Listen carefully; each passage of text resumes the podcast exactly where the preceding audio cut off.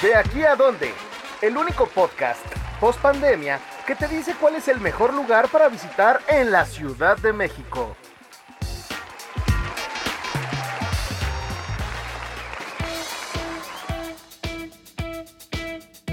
Hola, este es un nuevo capítulo del podcast de aquí a dónde, el podcast de dónde ir, la ya más grande de la Ciudad de México.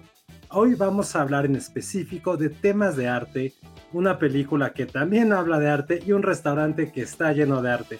Entonces, aunque ya no estamos en la semana tan artística, eso ya fue hace algunas semanas, la ciudad llena de museos, llena de galerías, tiene muchísimas sorpresas. Y para hablar en particular de este tema, contamos con nuestra editora de arte y cultura, Abril Muñoz, que nos va a platicar específicamente de tres museos, bueno, tres exposiciones que no se deben de perder en la Ciudad de México. Abril, ¿cómo estás?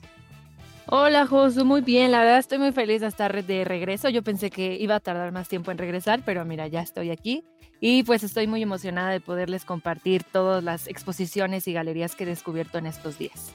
Pues mira, si quieres empezamos con la más grande, la más famosa, la que no vas a tener tu distancia porque vas a estar formado para poder entrar y la que va a llenar también tu Instagram en las siguientes semanas. ¿Cuál es, Abril?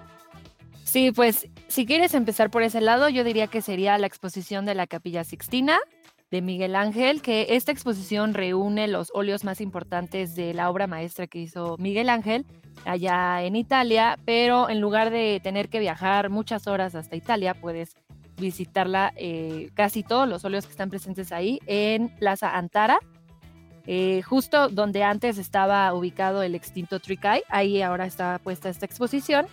Y digamos que es un recorrido un poco solemne, si se podría decir algo así, porque es como un ambiente oscuro, que puedes ir incluso solo, porque pues ir a exposiciones solo sí es un experimento interesante, ya que pues te enfrentas como a tus propios pensamientos pero eh, por cómo vas caminando te puedes ir encontrando como con las pinturas insignia que hay en la capilla Sixtina y ya que recorriste todo, una de las piezas principales, que como dices, ahí es donde todo el mundo se aglomera un poco y no puede perderse la foto, es en el óleo principal, que es como con un fondo azul, yo sé que ya más o menos lo tienen en mente, y es donde se retratan arcángeles y todo como una concepción sobre Dios. La verdad está muy, muy, muy padre y se ajustan como a horarios para que no haya como tanta gente, entonces no hay por qué preocuparse.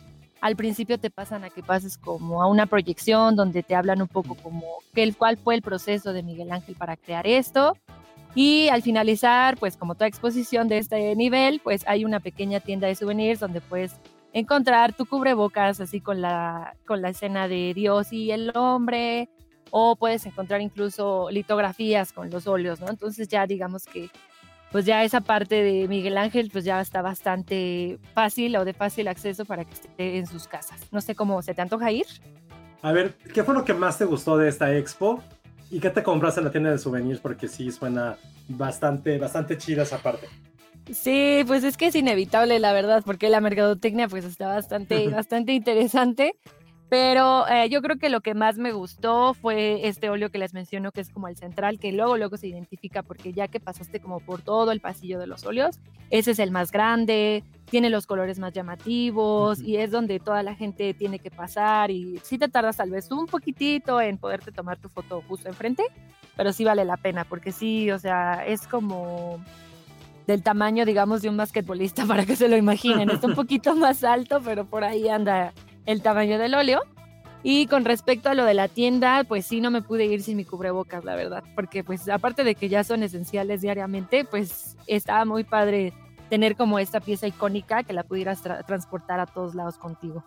Oye, y un tip que nos, que nos quieras dar, o sea, de reservación, de a qué hora llegar, eh, vayas, también cuánto tiempo te tardas en recorrer todo, digo, también para la gente que pueda este, como planear su día, que a lo mejor es antes de comer o después. Y tal vez algo muy importante, ¿qué onda con los niños? ¿Pueden ir, no pueden ir? Porque también creo que es una expo para, para los chavitos, que también puedan aprender, porque lo que me gusta es que no solamente vas a ver, vaya, la parte de arte, pero también te dan un poquito como la introducción, la parte teórica, que es como si prácticamente para citarle un poquito, ¿no? Pero aquí en la ciudad.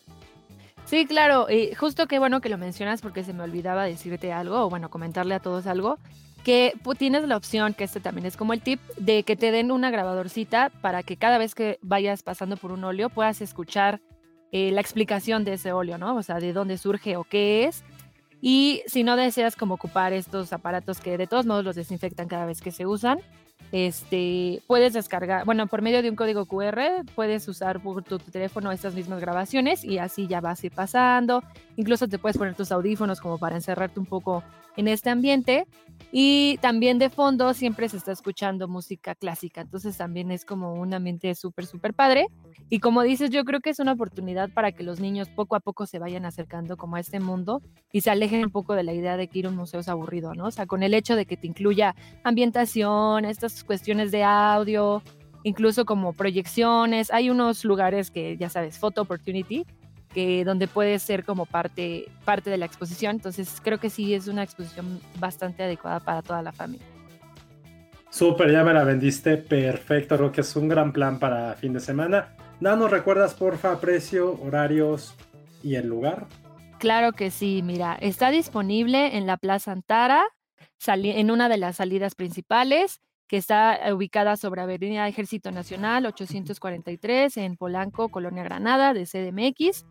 Eh, está disponible a partir de, bueno, estuvo disponible a partir del 28 de octubre y planean expandirla hasta mínimo el próximo año, pero pues como ya vimos con otras exposiciones como Van Gogh o Monet, pues cuando dicen una fecha, dependiendo del éxito, se va como, se va sumando más el tiempo. Entonces, pues digamos que por ahora tienen hasta enero, febrero de 2022 y la entrada general cuesta 200 pesos. Puedes pagar una entrada como experiencia VIP que te cuesta 255 o un super tip es que para estudiantes y adultos mayores cuesta 160 la entrada con descuento.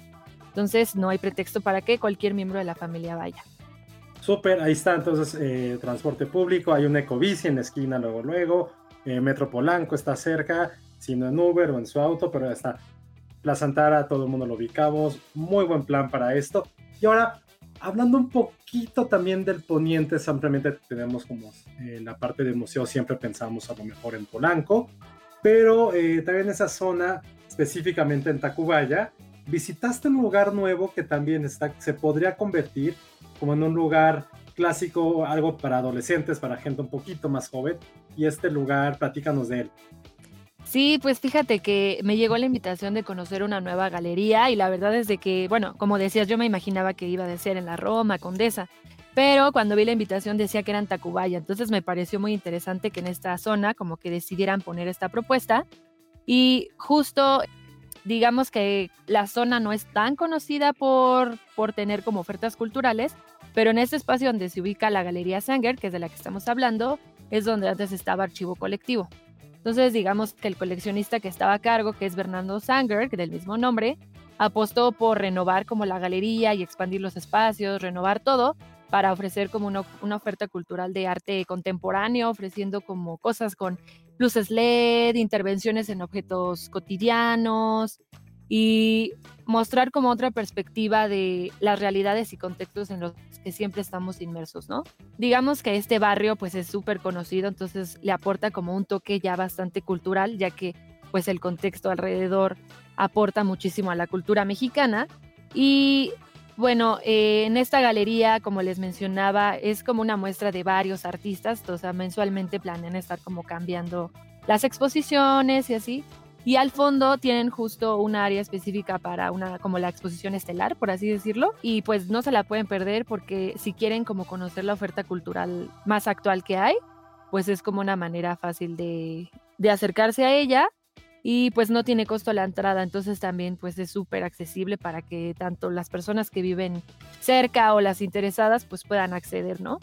Eh, si me permites comentarte, en estos momentos eh, tienen, como les mencionaba, como en la sala de exposición individual, la, una exposición que se llama Bajo un cielo imposible, que está a cargo de Javier Airean, que son alrededor de 6, 5, 6 cuadros que la verdad están muy interesantes porque parece como serigrafía y todo está como a base de colores sólidos primarios y súper, súper potentes. O sea, los contrastes están súper marcados.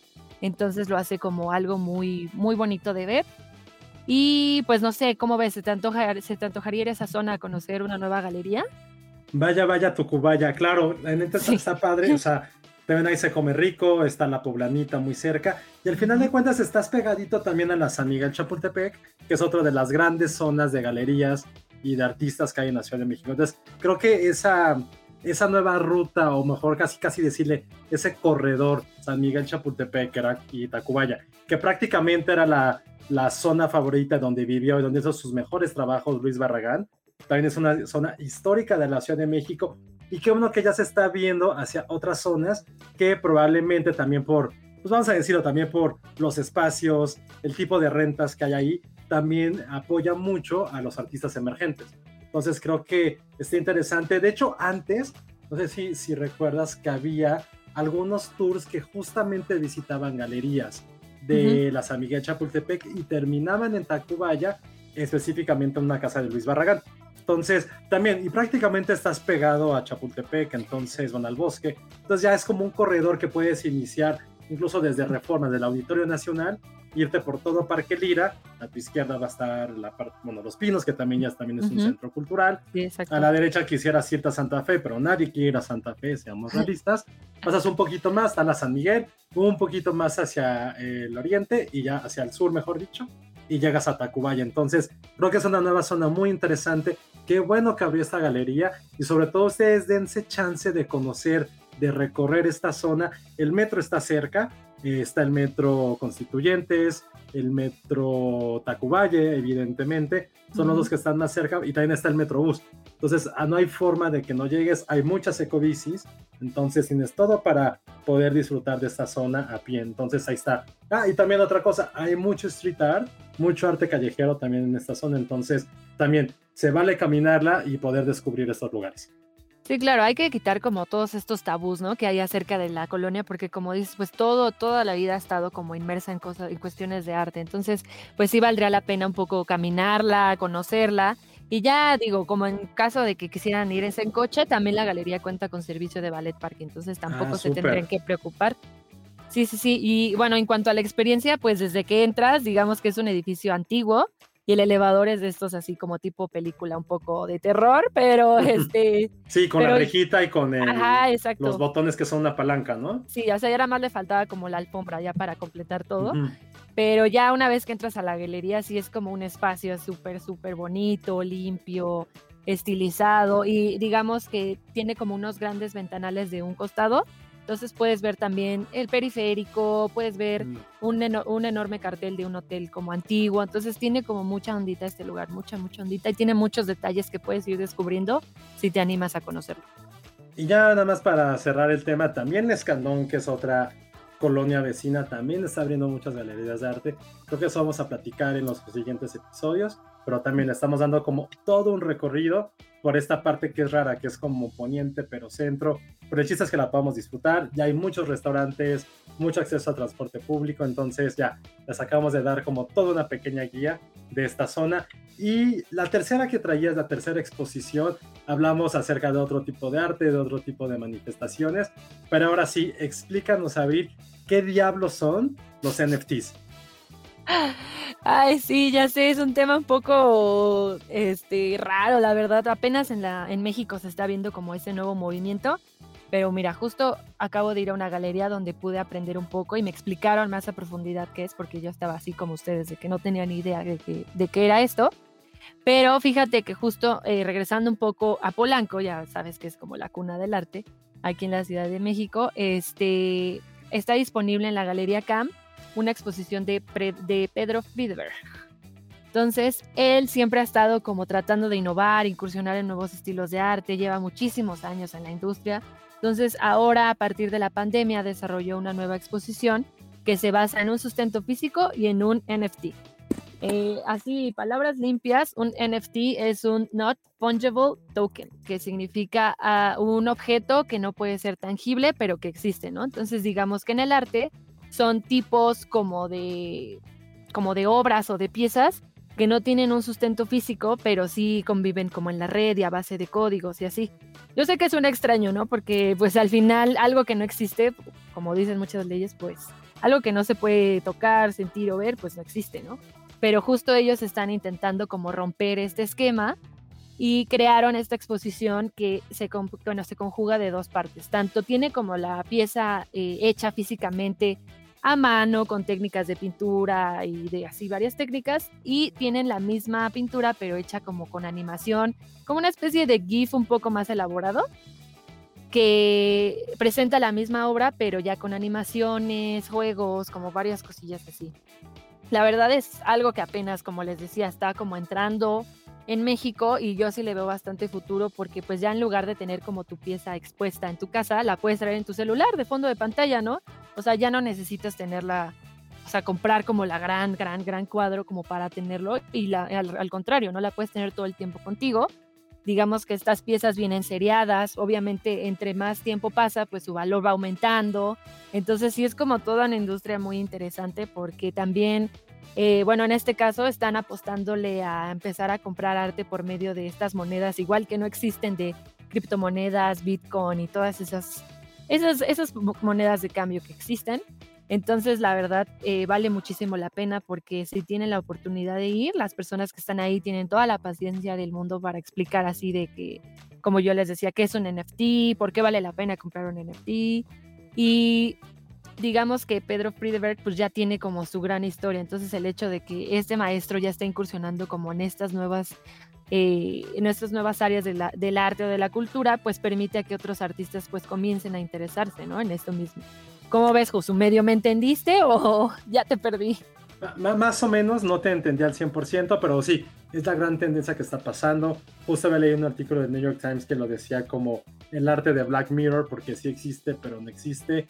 Lo que yo estuve investigando porque eh, en donde ir publicamos hace algunos días de unas subastas que estaban haciendo de arte de Playboy, de todos los artistas que han podido eh, trabajar en esta mítica revista, que estaban dando no fotos de chicas, pero más bien su arte, su trabajo, lo estaban subastando. Lo que no entendí, no sé si te lo explicaron, es, por ejemplo, compramos una fotografía, ¿no? De, Ana, de quien quieras. ¿Se pueden imprimir? Eso es lo único que no he entendido. ¿Se pueden imprimir? ¿Se pueden reproducir? ¿O creo que tienen ahí un código que no te permita hacer eso? O sea, de poderse quizá sí existe la manera, pero la idea de esto es que se quede como en algo digital.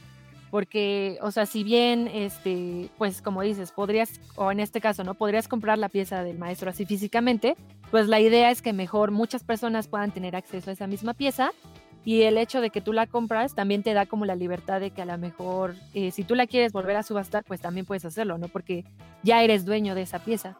Y esto entra como dentro de un gran debate que existe, que también esa vez que fui como que empezaron a exponerlo, de que si un NFT eh, se basa en algo digital, aún así para mostrarse necesita de un medio físico, ¿no? Entonces realmente dónde queda como, como esa línea de lo digital o de lo de los códigos. Entonces es como algo que apenas, bueno, podemos empezar a comprender y la verdad como que si lo saben manejar por un buen rumbo sobre el valor que tiene el arte en este medio digital, pues le pueden sacar mucho, mucho provecho. Me, encanta, ya fueron tres opciones completamente distintas cada una, eh, dos en Polanco, una en Tacubaya, más allá de las zonas, todo lo que está pasando en la ciudad, qué bueno que se están reactivando diferentes... Eh, diferentes tipos de galerías, diferentes tipos de exposiciones. Ya más adelante hablaremos de museos, que también Abril estás haciendo especiales por zonas de la ciudad.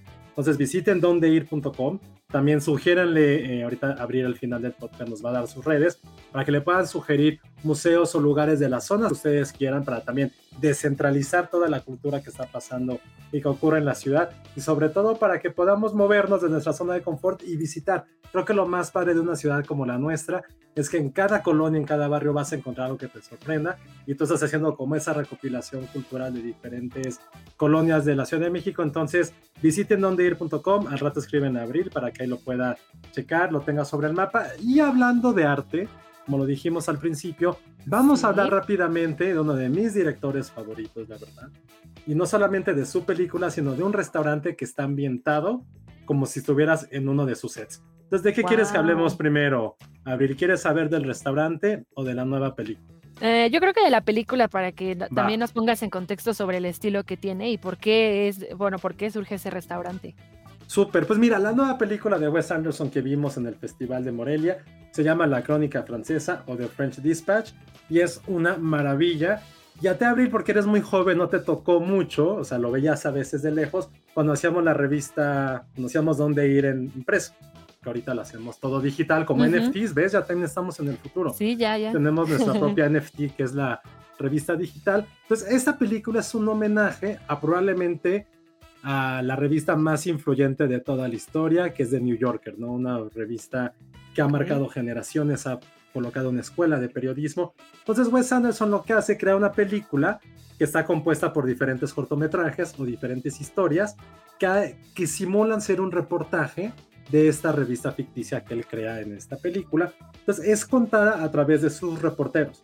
Y es un reportero que es especializado o editor de una sección. Entonces está, por ejemplo, el editor de viajes que cuenta la historia, y lo vemos en pantalla, cuenta la historia de París, pero pues es un país, que, un París que no tiene su nombre, pero es prácticamente eso, porque está dividida por varios barrios. Luego la siguiente historia es de una crítica de arte y es sobre un prisionero que resulta ser el artista más influyente del siglo XX. Pero como él estando en la cárcel tiene como tantos demonios, tiene una musa que lo inspira y hay un dealer de arte que estaba en la cárcel por corrupto y empieza a hacer ahí como trabajos con él y realmente esta, este corto me gustó mucho porque habla de lo que concebimos nosotros como arte, ¿no? Y cómo realmente es esta gran dualidad de cómo separas al artista de su Luego la tercera historia es de la editora, de la reportera un poco de política y es un homenaje también al Mayo francés a este movimiento estudiantil de Francia en 1968, que está protagonizado por, seguramente lo amas, por Timothée Chalamet. Él es, el él es, el protagonista de esta historia. Es bastante divertido, creo que es la historia más madura que tiene esta película. Y el último, bueno, sí, vamos a llamar, el último corto es creado, escrito por el reportero de la sección de gastronomía. Y en, este, en esta historia él va a conocer al mejor chef de París, bueno, no se llama París la ciudad, bueno, pero vamos a llamarle París, de París, que es el chef de cabecera del jefe de la policía. Entonces pasa ahí algo con su hijo, algo con el crimen organizado. Entonces un reportaje que parecía ser de comida se vuelve una crónica de acción completamente bestial y, y demencial. Y la última historia, pues es hablar de la revista, que el editor es Bill Murray, salen ahí como diferentes personajes, pero lo que está padrísimo, más allá de estas historias que ya les detallé mucho para que la quieran ir a ver porque la tienen que ver, es como evidentemente si hablan de periodismo, es como está narrado. Todos los diálogos están, son un poco poéticos, llevan un ritmo espectacular. Los diálogos sí te ponen en la cabeza lo bien escritos que, están, con mucho amor que ha caracterizado el director. Pero lo que más me gustó, además de esto y el gran homenaje que le hacen a las revistas, es que cada historia es tan distinta, pero el arte que ves en cada una, el diseño, el vestuario, la fotografía, que la mayoría es en blanco y negro, que tampoco la habíamos visto en su filmografía, se vuelve algo espectacular. Entonces tienes que verla, no les exagero, un par de veces o hasta tres, para encontrar cada detalle, porque sí es la más teatral, porque evidentemente pues todo al hablar, al ser como un reportaje llevado a la pantalla, pues hay como muchas, muchas historias que se están contando en el fondo, con los colores, con los personajes, en cómo la cámara está contando esta historia, que es una belleza de narrativa. Sé que ya compraste boletos para verla, Abril, y espero que esto te haya convencido de querer ir a poder ver la nueva película, La Crónica Francesa. Sí, o sea, justo ya había escuchado de esta película, pero no, o sea, como que el tráiler no te menciona o no te dice mucho de qué va. Pero ahora que ya me estás platicando, ya se me, o sea, ya se me antojó más de lo que ya, de lo que ya tenía. Aparte, Wes Anderson tiene de mis películas favoritas, la verdad, porque todo lo de stop motion a mí me encanta y tiene dos que me gustan a mí, la de la isla de los perros y la del señor. Exactamente esa. Entonces, o sea, yo ya sabía que, pues mira, sale Timothy Chalamet, es, es, este director, pero si no me equivoco, también salen otros actores súper de renombre, ¿no? Salen un no, buen, un buen. No les quiero decir porque sí es una sorpresa ver a. Ok. Es, sale todo el universo de Wes Anderson. Es que todos los actores con los que ha trabajado, sus amigos, es de, oye, ¿quieres venir a grabar una nueva película? Vas a tener, vas a salir cinco minutos. Güey, obviamente le dices que sí. Entonces, todos los actores que quieran, que sepan que han trabajado con él, van a salir de cierta mayor medida en esta película. Entonces, por eso les digo, tienen que verlo un par de veces para checar todos los detalles. Ok, ¿y está disponible en cualquier cine que hay aquí en México? ¿O es como salas especiales? Pues mira, ya ese gran es el estreno fuerte de esta semana. Entonces la van a poder encontrar en muchísimos lugares. Entonces, Ahí está, aunado a que esta semana también es el Festival de Cine de los Cabos. Entonces, chequen en dónde ir la cartelera completa. Es un gran fin de semana cinéfilo. No hay excusa para verlo. También está la muestra de la Cineteca. Entonces, tienen como todo completito para tener un gran fin de semana. Y después de ir al cine, necesito que vayan todos a comer a un restaurante que tendrá un par de semanas abierto. Lo descubrimos, nos invitaron y sinceramente a mí me voló la cabeza. Se llama Casa Olimpia. Está en Anatolia France, ahí en Polanco. Es una casa, una entrada chiquitita. Eh, búsquenlo bien en Google Maps. Eh, vas a entrar y es como de, güey, ¿qué es esto? Es como una casona. Sube las escaleras y ya cuando llegas a donde está el restaurante en sí, te vas a enamorar, vas a sentir que estás en el cielo. Ves una barra color turquesa, eh, un poco como o sea, podría decir o no, vamos a ponerlo en contexto. El restaurante está muy, tiene mucha influencia de la cocina mediterránea, de Grecia, Turquía, Medio Oriente, un poquito de Europa. Es una mezcla de todo lo que hay en el Mediterráneo. Entonces, cuando entras a esta barra que te digo que es lo primero que ves, vas a sentir que estás como en Turquía por los colores, por el azulejo, y lo mejor te reciben con un trago de bienvenida. El trago que es de la casa, el Casa Olimpia, que además cambia de color. Te lo sirven, lo hacen un pequeño movimiento, cambia de color, es gratis. Un trago de esa manufactura gratis, con lo que entres así, te conquista eh, la primera vez. Y ya que entras, vas a ver quizá la barra más bonita de la Ciudad de México. Es de unos 4 metros. Todo es como colores pasteles, eh, azul cielo, naranja, rojo, terciopelos, eh, sillas de metal, mucho blanco. Entonces, muchos espejos, simetría. Por eso digo que es como estar en una película de Wes Anderson. Chequen el Instagram de dónde ir para que lo puedan, para que lo puedan ver. Y esto a nivel visual es increíble, en serio, quieres vivir en esa casa. Pero la cocina también es algo que es a lo que vas, vas a comer.